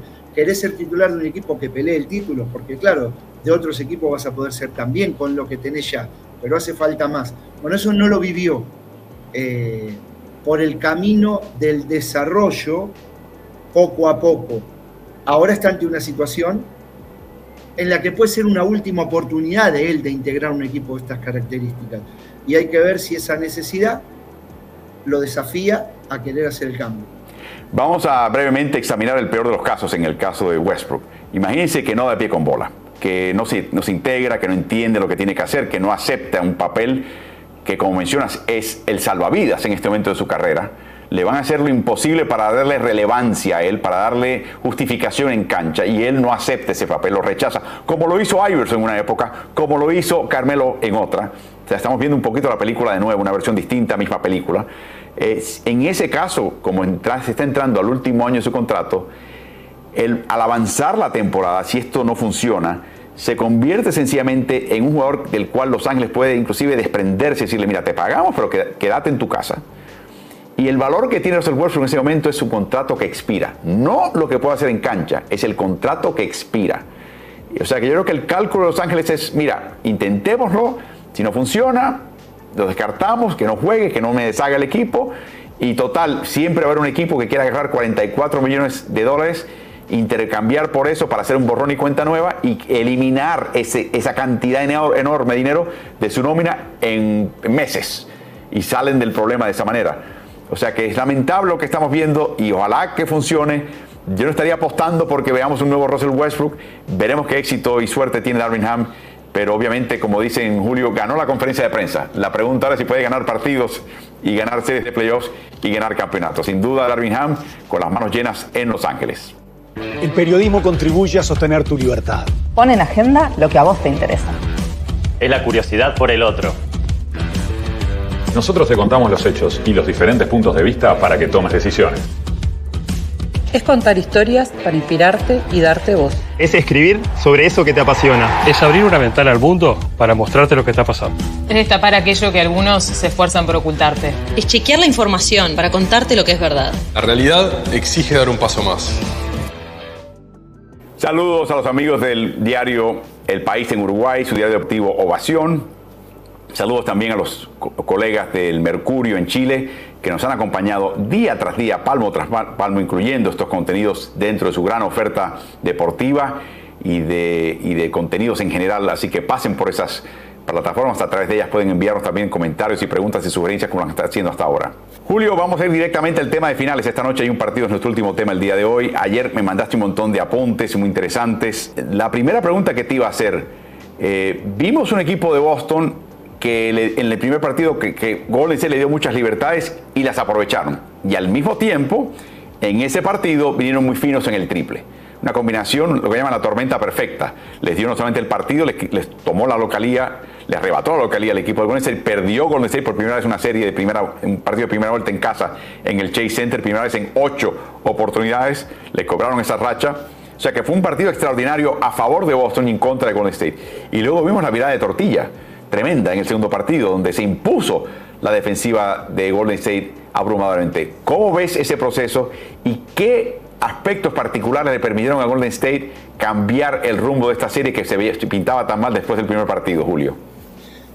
una mejora defensiva superlativa por parte de Golden State, que comenzó por la ejecución. Siempre es más importante cómo haces algo que lo que haces tácticamente. Siempre la ejecución es lo más importante y fue superlativa, comenzando por la presión del balón, muy fuerte, Green muy fuerte con la presión y con los recuperos, sobre el manejo de pelota que tiene Horford cuando quedaba en cambio defensivo con un jugador perimetral, achicaron mucho los espacios congestionando eh, y reduciendo las penetraciones y las veces que pisó la pintura con comodidad Boston, eh, y, ahí hubo una gran mejora defensiva que lo dejó en 87 puntos, que le bajó la eficiencia a la mitad que en el primer partido y que eh, eh, realmente vimos la mejor versión defensiva.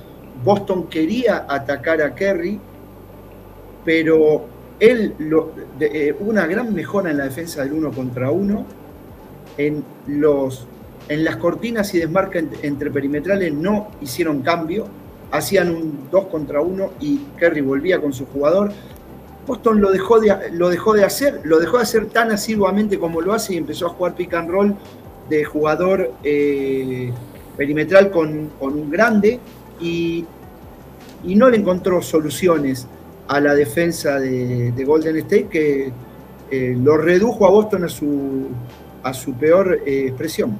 Bueno, explícame eso en particular. Usualmente el pick and roll clásico es que viene un grande, un interno, viene a la parte trasera de la cancha, se presenta al perímetro, le bloquea al jugador que está marcando el portabalón y de ahí genera situaciones. Puede ir directamente al aro el, grande que bloqueó eh, y tratar de recibir el balón, puede abrirse para un tiro de media y larga distancia.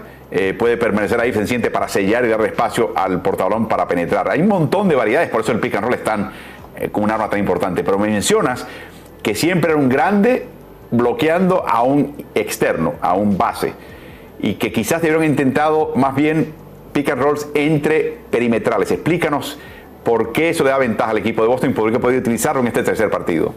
Boston lo hace habitualmente, eh, juega muchas veces cortina entre perimetrales, lo, suele hacer entre Brown y, y Tatum o a veces entre Smart y uno de los dos anotadores, porque también eligen muchas veces si al final juegan el rol al aro o si abren o si ni siquiera llegan a, jugar la acción de contacto y utilizan el uno contra uno, ¿no? Juegan un aclarado.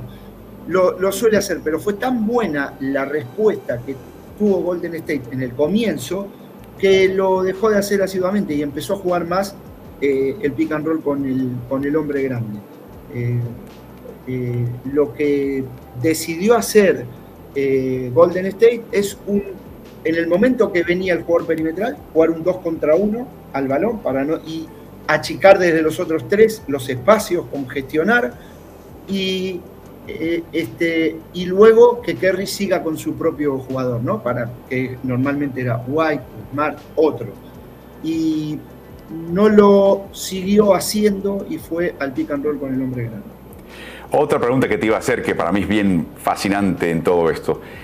Mencionó Iboca ayer que le ha dado la instrucción táctica a su equipo, o sea, le ha dado el marco intelectual a su equipo. Hey, Golden State es un equipo bajo en estatura. Comparado con nosotros, recordemos, analizamos ya Boston, no es un equipo especialmente alto, pero increíble, pero cierto, en la comparación hay cierta ventaja en estatura sobre todo eh, si consideras los, externos de parte de Boston hacia Golden State. Yo creo que le ha metido en la cabeza Udoka al equipo, particularmente a Brown y a Tatum, de que hay que aprovecharlo, de que hay que meterse en la llave, hay que atacar la llave, que tenemos la ventaja. Pero hemos visto que en el segundo partido esa ventaja fue desventaja, sobre todo en el manejo de balón, en la toma de decisiones, en la manera que coaguló y estranguló la llave, como se metía al otro costado Draymond. Solamente se metía a estorbar, se metía a tocar balones, o sea, agresivo, en, arriesgar mucho para tocar balones. Sabiendo eso y sabiendo que eso no va a cambiar, Julio, porque siguen teniendo esa desventaja y su prioridad de gol de serie es eliminar la penetración. ¿Qué le estás diciendo tú a Brown y a Tatum para que cambien el paso y nos rompan el vestido? Eh, yo creo que Boston vuelve a intentar pisar la pintura porque de ahí además vienen los triples buenos, eh, viene donde tienen una ventaja. Lo que pasa es que Golden State jugó como si no hubiera un mañana con una agresividad extraordinaria y colectivamente lo resolvió. Me parece que se van a volver a hacer los ajustes y que Boston va a intentar esa misma situación de eh, utilizar mejor el spacing, utilizar mejor eh, la ejecución y para mí van a volver a las cortinas, eh, a, los, a la cortina y desmarque entre jugadores perimetrales y volver a, buscar esa, esa, situación, porque el quinteto que más minutos utilizó, que fue con Robert Williams III, Horford y los perimetrales, bueno, en este partido 2 no, no sacó esa ventaja que teóricamente debería sacar. Eh, te voy a preguntar algo muy puntual. En el baloncesto a veces se, infecta de una cultura de fútbol americano, estadounidense, donde el equipo que gana es el equipo que impone su físico. Eh, y se habla siempre de ser más físico. Tenemos que ser más físicos que el rival. Boston no es un equipo de, juegos de manos. O sea, Boston reparte filetazos. Eh, ni hablar el State, lo vimos en el segundo partido. Mi pregunta es, si eres un equipo como Boston y el equipo de Golden State está siendo tan burdo y tan obvio en el contacto, lo que hizo, por ejemplo, Damon Green con tirar al suelo a Grant Williams fue, un descaro, fue de lucha libre, fue casi risible, ¿no? la reacción de Boston ha sido, vamos a ser más duros que ellos. Yo me pregunto si lo que hay que hacer aquí es exagerar un poquito y mostrar al árbitro, mira, me están pegando. O sea, eh, no resistir y contrarrestar con más juego físico, pero al contrario, con inteligencia y sagacidad mostrar que ese juego rudo está desnivelado y tiene que ser controlado por los árbitros. ¿Cómo ves ese aspecto del juego? Eh, yo creo que Boston va a responder con un juego físico y de contacto porque en eso es superior y es quizá el mejor defensivamente en la liga. Estamos hablando de la talla de, de Tatum, de, en jugadores perimetrales, tiene una dureza superior. Lo que pasa que del lado de Golden State estuvo muy focalizado eso del lado de Green. Green hubo veces que ha dado tres, 13 bloqueos en una misma ofensiva, acciones en defensa y en ataque en el uso eh, al límite de lo legal en, los contactos. Entonces puede ser que expongan con lo arbitral a Green, no a Golden State. Mm. y van a volver al juego físico porque en lo colectivo al que le convienen los contactos es a Boston. Interesante. Eh, Golden State lo genera con la dinámica de ataque, sus, eh, su desequilibrio. Ellos son un equipo que está direccionado a crear ventajas con eh, el juego sin balón de sus tiradores y con mucha dinámica. Lo vemos a Green en el poste alto para repartir el balón en los cortes. Y eso ellos cuando atacan Golden State es dinámica.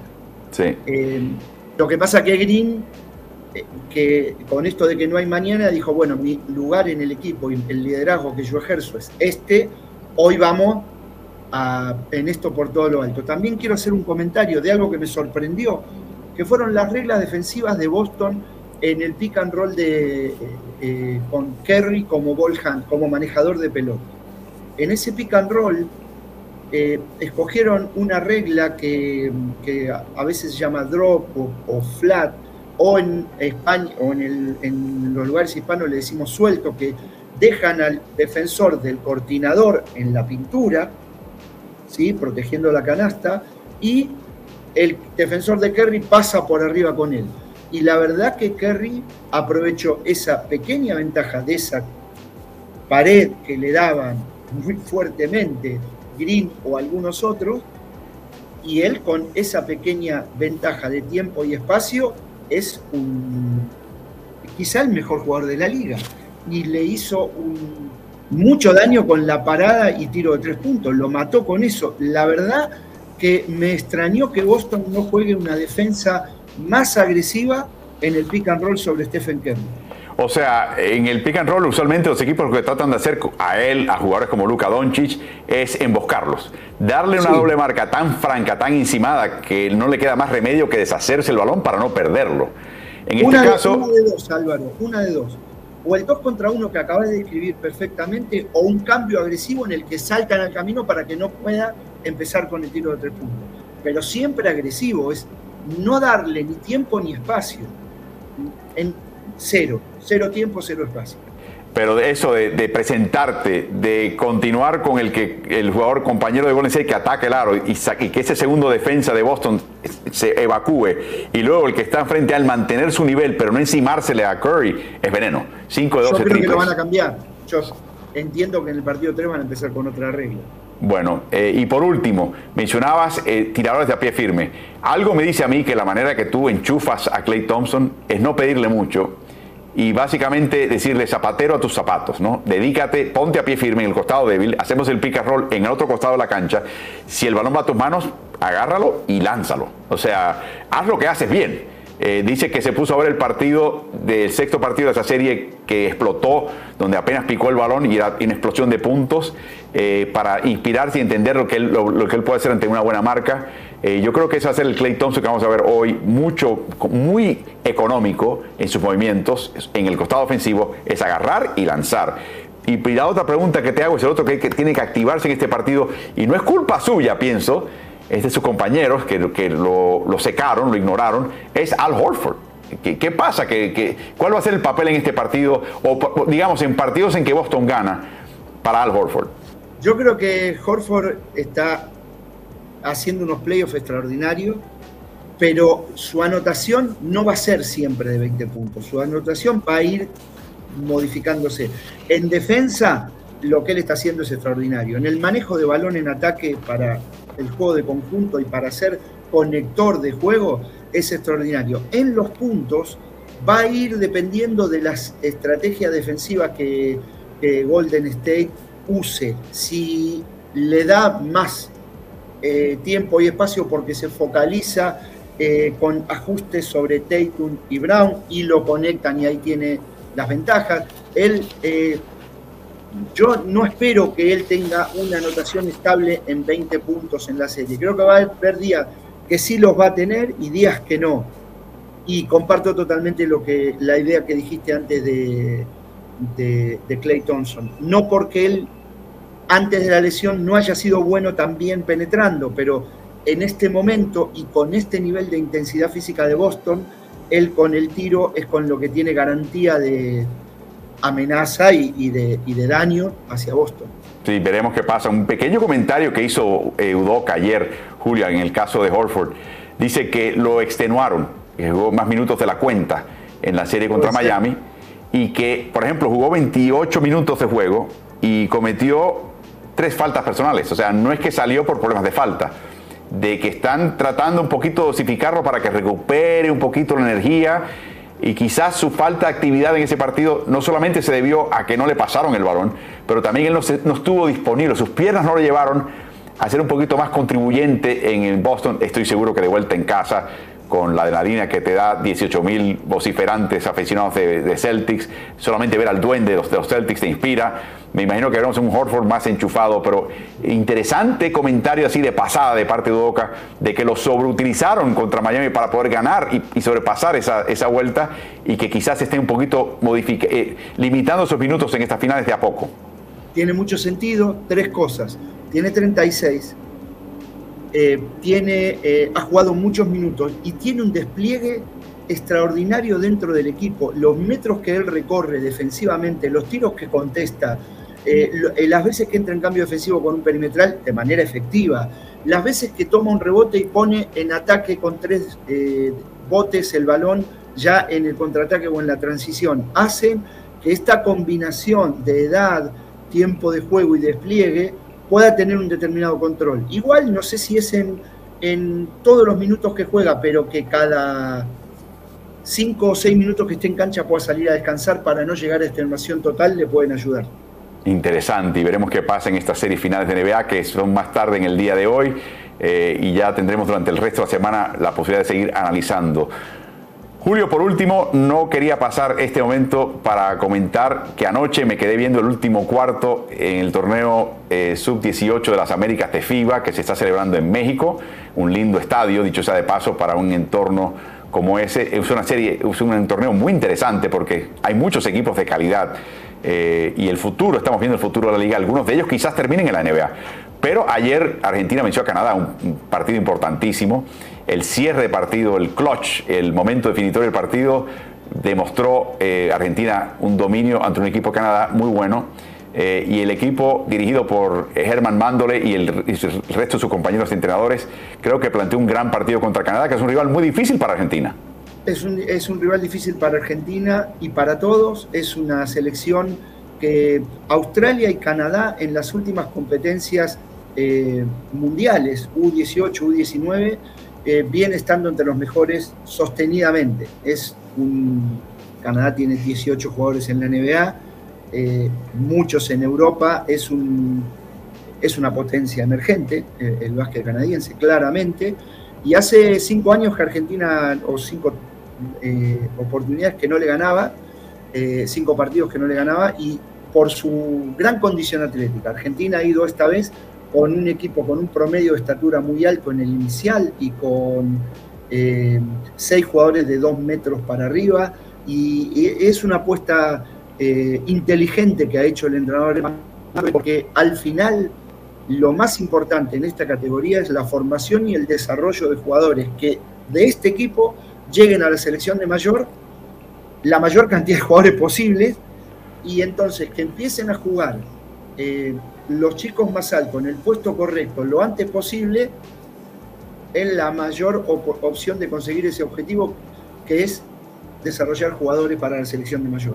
Te iba a mencionar algo y, y, lo último que quiero hacer yo es ponerle el, el, el, yugo, el, el yunque a una generación de que comparte algo con la generación dorada, pero vi este grupo jugar y, y vi varios elementos en ese equipo que dije, wow, son sorprendentemente atléticos.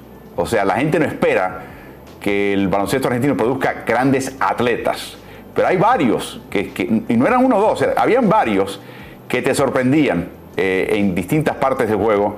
Eh, el cerco reboteador estuvo buenísimo, la técnica, pero también hubo salto. Hay chicos que se despegan de la cancha y pueden ir a tocar un balón que quizás en el pasado un grupo sub-18 de Argentina no tocaba ese balón, pero por el elemento que tienen humano en este equipo lo están haciendo. O sea que de repente ves destellos de capacidad atlética en este grupo que combinado con su conocimiento técnico y la, instrucción de, del cuerpo técnico prometen en un futuro, ¿no? Eh, acá vuelvo a lo de la talla, la envergadura de algunos jugadores y alguno que tiene condición atlética eh, especialmente. Eh, eh, han, han, elegido no llevar quizás hoy los 12 que mejor juegan, sino los eh, que tienen un potencial más alto. Y me parece que ese es el principal objetivo que hay que tener en la formativa. Tampoco es que quedó fuera un jugador que hubiera hecho que este equipo gane más partidos. Tampoco es eso. Pero eh, el cuerpo técnico lo, los he visto entrenar y el cuerpo técnico puso eh, una prioridad en tener un grupo con el tamaño adecuado y, que, y poner a los chicos en los puestos correctos, aunque todavía no están, por supuesto, tienen muchas más cosas para aprender y para formarse. Y Julio, la gente no, que no conozca esto, Amando lo conoces muy bien. Sí, él, él eh, fue asistente mío en, la, en San Lorenzo, eh, fue parte del staff técnico, no asistente mío. Él, él, era un entrenador asistente en el coaching staff en San Lorenzo, dos temporadas, y en la selección de Japón, cuatro temporadas. Así que compartimos seis años y es un, él también es un joven emergente. Exactamente, exactamente. Así que de nuevo, esos partidos están en YouTube, en la, el canal de FIBA. Eh, anoche jugó México contra Brasil, Puerto Rico se enfrentó a Dominicana, Estados Unidos trae su equipo. Eh, hay mucha, mucha calidad en, esa, en ese torneo y son chicos que van a despuntar a nivel profesional seguro, de, de, hecho, de por sí, pueden jugar en sus propias ligas. Estamos hablando de qué proyección van a tener y eso es lo interesante de este torneo, enfrentándose cara a cara. Así que si tienen un tiempito entre partidos de final de NBA, pasen a ver esos partidos que son siempre interesantes. Les recordamos que a Julio lo pueden hallar en sus redes sociales. Yo lo sigo en Instagram. Eh, en Instagram está en Julio Lamas 50. En Twitter está en Julio Lamas 1. Así que síganlo eh, y estará de vuelta el próximo miércoles donde tendremos que hablar de lo que pasará en ese momento en finales de NBA. Eh, y les, siempre les recuerdo que y le agradecemos a las plataformas que nos acompañan los miércoles, que son eh, Ovación, el Diario Deportivo Uruguayo y también la plataforma digital del Mercurio en Chile. Gracias a ellos por acompañarnos. Y les recordamos que estamos en todas las plataformas de Ritmo NBA. También estamos en el canal de Twitch, en la página de Facebook, en el canal de eh, la cuenta de Twitter. Estamos también en el canal de YouTube que es Ritmo NBA-NFL, donde mañana tendremos a Anthony Daimiel, que está en Boston cubriendo las finales esta noche con el, canal Movistar de España. Tenemos al seleccionador de, México el viernes, Omar Quintero. Eh, tendremos mucho de qué hablar en, esos en, esas, instancias y por supuesto tendremos también sábado y domingo. No fallamos. Estamos hoy en el día 57 de esta cobertura diaria que pueden ver a través del canal de Ritmo NBA suscríbanse, activen notificaciones. Estamos también en Instagram durante el descanso. Siempre invito a Julio que si quiere meterse en la conversación que se meta, porque ahí se mete todo el mundo. La última vez tuvimos miles de personas en solamente en el espacio de 10 a 12 minutos que dura ese medio tiempo con Álvaro y es una ráfaga de opiniones, comentarios, saludos, hay de todo y siempre entretenido. Y también los podcasts están en las distintas plataformas de podcast, incluyendo Spotify, que es la más popular entre ustedes. Eh, pasen por ahí, no solamente escuchen un episodio, de una vez descarguen la serie de emisiones bajo el nombre de Ritmo NBA. Así que Julio, disfrute el partido esta noche. Eh, me pregunto eh, ¿Con quién lo vas a ver esta noche? Si te vas a sentar a ver el partido con Tommy y tu familia o si tienes algún invitado adicional para ver el partido esta noche. Voy a ver el partido con Tommy en mi casa, con Tomás bueno, Así que me encantaría algún día tener un microfonito para estar, y una camarita para estar grabando la intervención de dos técnicos de tal nivel. Y, poder, y, poder colocar, eh, borrar ciertas palabrotas o ciertos comentarios si son un poquito delicados, me imagino, ¿no? No, no, acá son todos, en, esta serie que estamos viendo no hay palabrotas. Eso puede suceder si hay un jugador argentino involucrado en la serie. Eh, en este caso no los hay. La verdad que pasan cosas con Kerry que después de ver un millón de partidos de básquet en tu vida, dicen, no puede ser. No puede ser que haga esa acción ahora, acá, o, que tire desde ese rango eh, ese eh, algo sorprendente y es algo extraordinario poder ser contemporáneo y ver al mejor tirador de la historia en acción en una serie final. La verdad que es un privilegio. Así mismo es, y ver un equipo de Boston que esencialmente está tratando de ser el clavo que quita el clavo, ¿no? que desplaza el clavo y se convierte en, en, su promesa, cumple su, promesa con un dúo de jugadores extraordinarios en Brown y Tatum que están aprendiendo a ganar a nivel de finales. O sea, Tatum tiene esos talentos, eh, algunos de los que tenía Kobe, con un físico entre el de Kobe y el de, y el de LeBron, y que todo lo que ha hecho hasta acá es ascendente, todo, y cada vez hace alguna cosa un poco mejor. Así que es incierto. Yo la verdad que no tengo en este momento para nada claro quién va a ser el que va a ganar esta final. Bueno, eh, no te preocupes, no eres el único. Y, no creo ni siquiera que un, eh, aficionado trascendental de un equipo u otro te puede decir a ciencia cierta, este, esta final tenemos en la mano. Nada que ver. Así que veremos este partido bisagra esta, más adelante en el día de hoy. Para aquellos que están en Asia, a madrugar. Los que están en Europa, a madrugar. Los que están en las Américas, disfruten en un horario razonable y, y den gracias que ese sea el caso.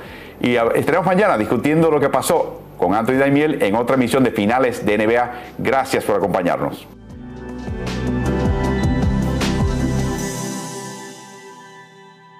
¿Y tú? ¿Estás en ritmo?